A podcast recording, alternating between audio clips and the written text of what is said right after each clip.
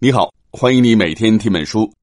今天我为你解读的这本书有个很美的书名，叫《文化的江山》。刚拿到这本书的时候，我觉得它是一本中国古代文化艺术史，因为它是从分析文物和艺术品开始的。所以呢，我本来想解决的也都是个人化的审美问题，比如我去博物馆参观，彩陶玉器是陈列在最前面的。除了惊叹几千年前的古人就掌握这样的技术以外，我还可以怎么样去欣赏他们？细看这本书，我才发现，他真正要讨论的是个非常非常大的课题。文化的江山对殷商之前的上古文化进行复盘，目的呢是寻找中国文化的源头。作者真正要讨论的是，什么才是真正的中国？到底该怎么理解历史？先来认识一下两位提出这个大问题的作者。他们是夫妻，丈夫刘刚是一位自由作家、文化学者，妻子李东君是南开大学历史学院教授。学者夫妻合作搞研究，有不可替代的默契和稳定性。比如民国时代的学者陆侃如、冯元君夫妇，哎，就合写了经典的《中国诗史》。刘刚和李东君的研究计划相当宏大，《文化的江山》是个总标题，全部写作计划一共十二册。本书是第一本，副标题是《文化中国的来源》，后面将会一直写到二十世纪的新文化运动。这套书观察和划分历史的方式、讲述的方法和过去的历史研究完全不同。在人文研究领域，好问题、新视角的价值往往超过答案的对错，因为它让我们看到了之前没有觉察到的东西。文化江山的基本立场和历史视角是什么？什么叫文化中国？这个理论的颠覆性在哪？依据又是什么？这是我在接下来的第一部分要为你讲的。我们得先明白作者的研究方法，才能理解后面的内容。在第二部分，我们来看一看中国文化是从什么样的条件里发育出来的。在第三部分，我们来说一说本书作者认为文化中国的起源是什么。好，我们一步步来。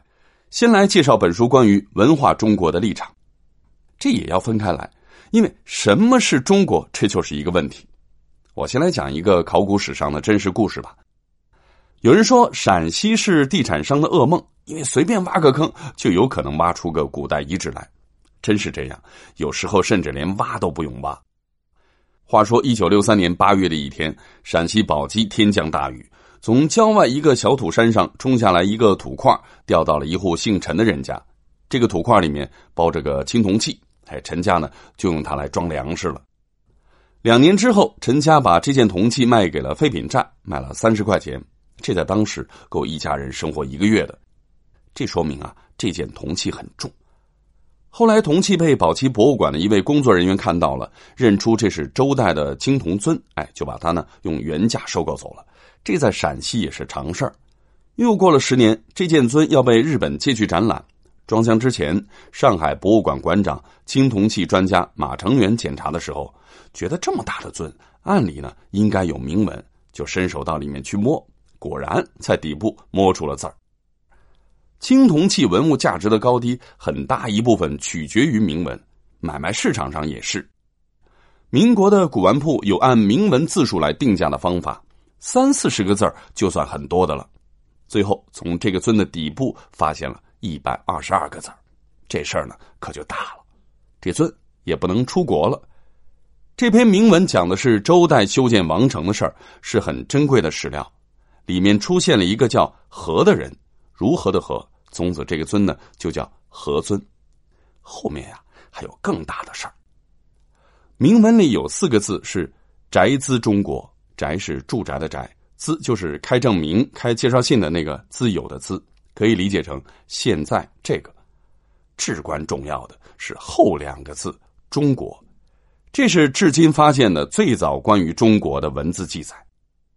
哎，宝鸡博物馆的馆长当然很激动啊，他说：“这以后是我们的镇馆之宝。”马成元呢纠正他说：“这哪里是你们一家的镇馆之宝，这是镇国之宝。”我讲这个故事是想说明文物对于历史文化的意义。何尊为什么是国之重器？因为他把我们的国家观念呈现在了一件古老的器物上，这是文化证据，也是民族记忆。但是从学术角度来看，它又是一系列问题：中国的含义究竟是什么？它的起源又是什么？古代人眼中的中国和我们理解的中国是一样的吗？这是研究中国历史的根本性问题，也就是原问题。著名历史学家葛兆光有一本学术著作，讨论的就是什么是中国这个问题，名字就叫《摘自中国》。在每天听本书栏目里面，卞恒庆博士解读过这本书，你一会儿呢可以找来听一下。那么，既然我们是在青铜器上找到了最早的“中国”字样，可不可以这样说啊？历史上的中国也起源于那个时期呢？这么说好像有道理。一般认为，中国可考察的历史开端是夏商周文明，那不就是青铜器时代吗？文化的江山这本书认为，中国的源头比这个要早得多，因为这个中国叫文化中国。文化中国是什么含义呢？作者认为，历史上的中国有两种面貌，其中一个叫王朝中国，王朝中国就是各种断代史通史眼中的中国。它是从夏商周算起，以朝代兴亡交替为线索，每个历史阶段短则数十年，长则数百年。它的事件呢是改朝换代、帝王将相。在近现代，越来越多的人对这种历史观提出质疑。确实，他的视野比较窄，可以形容为见王朝而不见国，见国而不见民，见民而不见人。当讲述线索一直捏在王朝历史官手里时，人们发现，原来上千年讲来讲去，讲的呢都差不多，没有得到什么破解问题的答案，反而呢，倒发展出了厚黑学和阴谋论。另外，王朝更替也不见得是判断历史的最准确标准。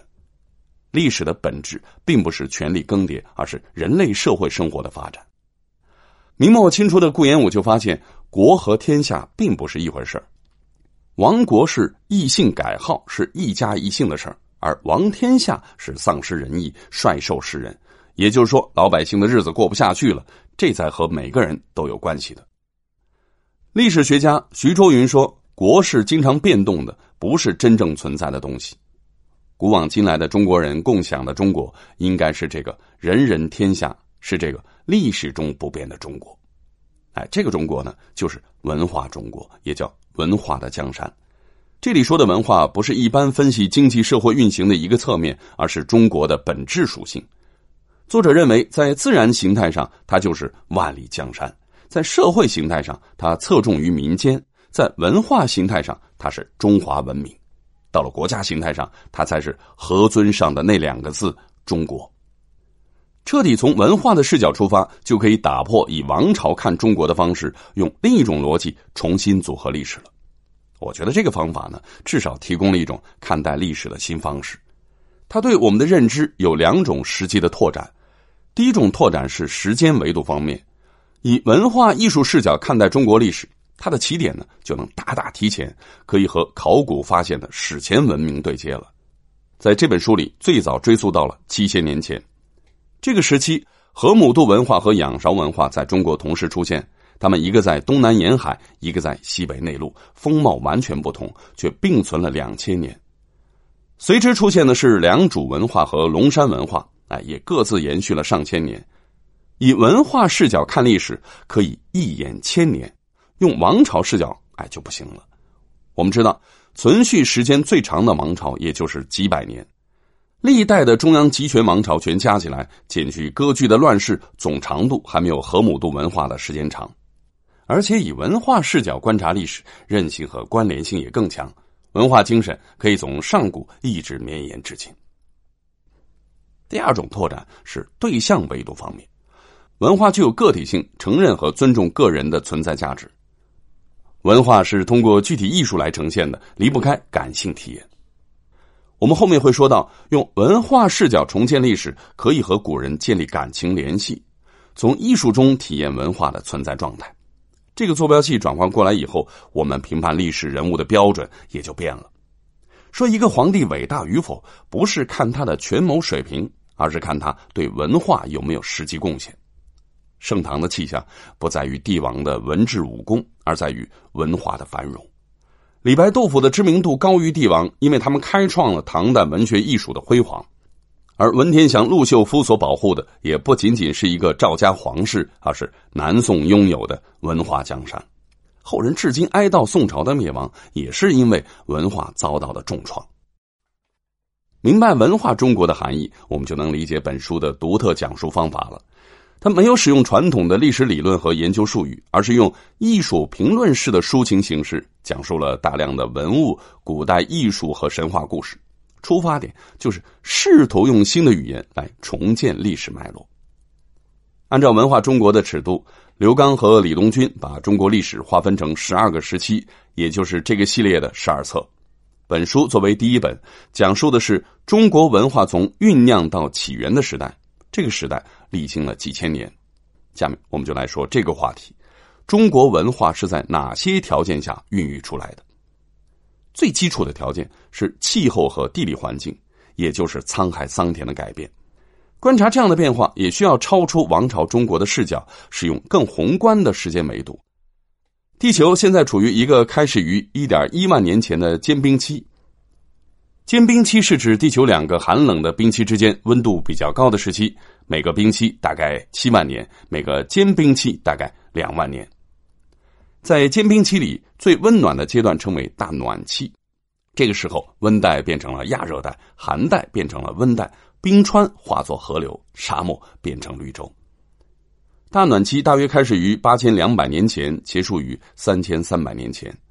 仰韶文化、河姆渡文化存在于七千年前到五千年前，哎，正处于在大暖期之中，这不是巧合。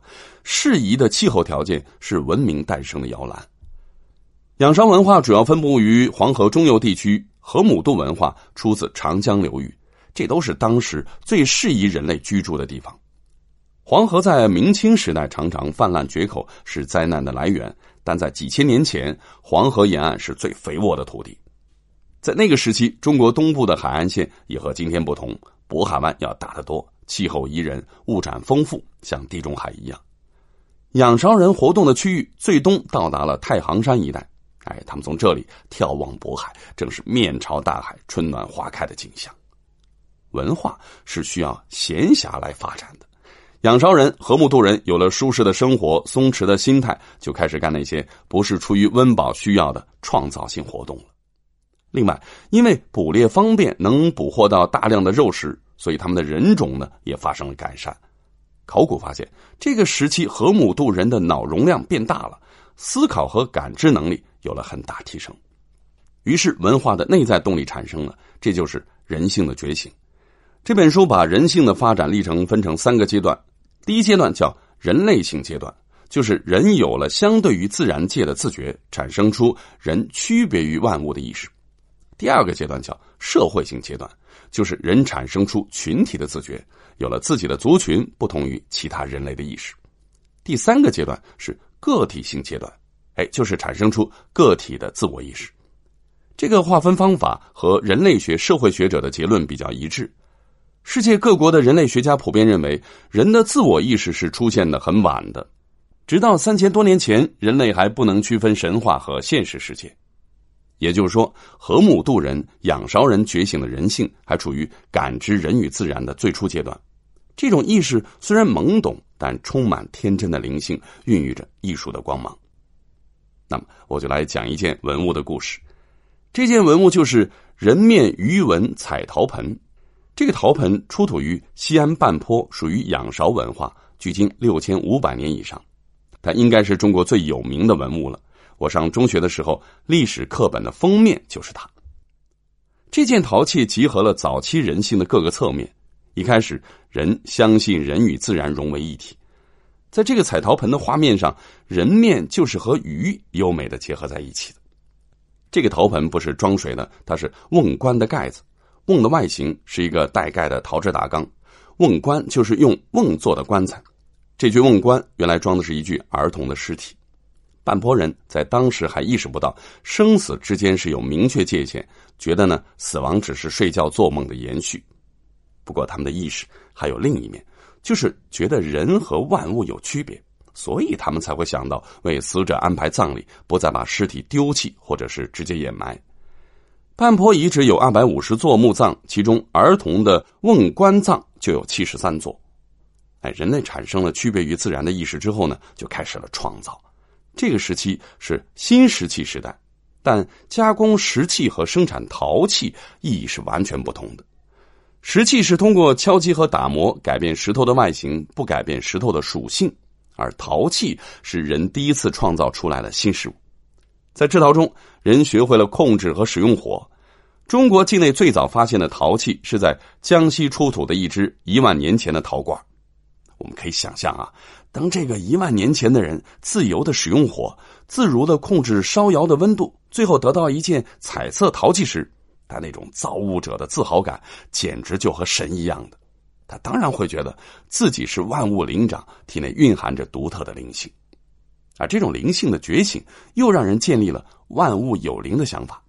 于是呢，人开始在自然界中寻找灵魂的载体和寄托了。石头是人类最早掌握的物质，上古的中国人也是最早从石头中发现的灵魂载体。你猜这个发现是什么？没错，当然就是玉。你想啊，古人剖开一块巨石，看到中间有一块晶莹、温润、透亮的美玉，这不是自然界的灵性还是什么呢？体验这样的心情，哎，对我们来讲呢，一点障碍都没有。通灵宝玉可不是文学创作，而是文化传统。你看，用文化和艺术来讲中国，是不是更加亲切呢？我后面会说到，作者认为玉的发现对文化中国的起源起到的是决定性作用。人性的逐渐觉醒，产生了文化的另一个重要条件，就是人开始探索世界，形成最初的世界观，这是创造性的又一次进化。在中国古代文化艺术中，这个进化的标志是古籍《山海经》。要是用王朝中国的视角来看，《山海经》是一本志怪小说，不值得认真对待，甚至可以说那就是哄小孩的。但用文化中国的视角看，它是文化江山的图纸。这话是什么意思呢？就是我们能从《山海经》里看到世界在古代人眼里是什么样的，古代文化是如何分布的。今天的《山海经》是汉代人整理的，图也是后画的，但它的篇目很多成于周代，甚至更早。我们前面说了，当时的人类呢还分不清现实和神话。古人编写《山海经》时，是把地理、生物的零散认识都集合在一起，努力为未知世界建立秩序，态度呢是非常严肃认真的。《山海经》中的地理已经包括了很多古代国家，这说明当时的人类意识已经从自然状态走向了社会状态，从族群状态走向了国家状态。书里记录的那些怪物，也表现了当时的文化思想。当人觉得自己拥有超越自然的灵性以后，就会想象超越自然赋予的形象。这在《山海经》里面有两种表现：一种是从物体上超越，哎，最常见的是用加法和扩张的形式，比如人长出三头六臂、千手千眼，这就是把人体的功能呢做大做强；另一种是从灵性上超越，比如伏羲女娲的形象是人首蛇身，哎，就是人的灵性进入蛇的躯体。古代人观察到蛇蜕皮之后，就认为蛇是不死的。《山海经》里的龙也和今天的龙是不一样的，很多神灵都是龙头人身，哎，也就是以人的躯体为本，这隐含着人类是万物之灵的世界观。如果说啊，自然条件是天时，探索世界是地理，人性觉醒是人和，那么这些条件呢结合起来，文化中国就该产生了。下面我们就来说本期音频的第三个问题。本书作者认为文化中国的来源是什么？我刚才已经把线索说出来了，这个起源是和玉有关，这也属于本书一个很引人注意的新观点。作者认为，中国史前文明和西方史前文明有一个根本不同，就是西方文明是从新石器时代直接进入青铜时代，而中国文明在新石器时代和青铜时代之间。还有一个玉器时代。本书作者认为，从文化上来讲，玉器时代就是文化中国的起源。这个玉器时代是怎么开始的呢？在大约五千年前，原本生活在温暖的东南地区的河姆渡人突然消失了，取而代之的是兴起于太湖流域的良渚人。良是优良的良，渚呢是三点水加一个作者的者。没有任何证据表明河姆渡人是被良渚人武力征服的，很可能是遇到了传染病，或者呢，在农业经济转型的时候犯了什么错误，造成了人口锐减。良渚文化是同时期的几种古文化中最发达的，它的经济水平最高，宗教色彩也最浓。古代文明越先进，就会越早出现杀人殉葬。江苏昆山的赵灵山良渚墓葬遗址距今四千多年，其中有十九具受刑殉葬的人体骨骼。这种大规模的制度化的杀人，说明当时的良渚人已经进入奴隶制国家形态。虽然我们不能用今天的人道标准来衡量古人，但这样的残酷场面，我们看起来还是比较难受。所以我还是换一个角度来说一说良渚文化的标志性成就——玉器吧。玉器和石器、陶器的差异不在于材质，而在于功能。玉因为被认为具有灵性，能沟通天地。所以被良渚人制造成了各种神器法器，用在祭祀、丧葬、巫术、占卜这些活动里。玉器的形制、纹饰高度一致，说明呢已经有了一致的宗教、统一的精神生活。良渚人可以说是以玉立国的，他们的迁徙轨迹基本上就是在追寻玉料的产地。这就像殷商时代的城市会选在铜矿和锡矿附近。梁主人对玉的热情非常高，几乎家家都进行祭祀和巫术活动，人人呢都会用到玉器。在梁主的墓葬里，死者无论身份高低，都有随葬的玉器；身份最低的人也会有一些零碎的边角料玉件。因为经济和文化势力强大，梁主人开始辐射和影响周边的族群。本书将梁主人称为文化中国的播种机，他们不断向西向北发展，把玉文化带到了其他文化区域。按照考古学统计，随着良渚文化的扩张，在夏朝之前，中国境内已经有了八种崇拜玉器的古文化。对玉器的使用和崇拜，几乎统一了上古时代的中国文化区域。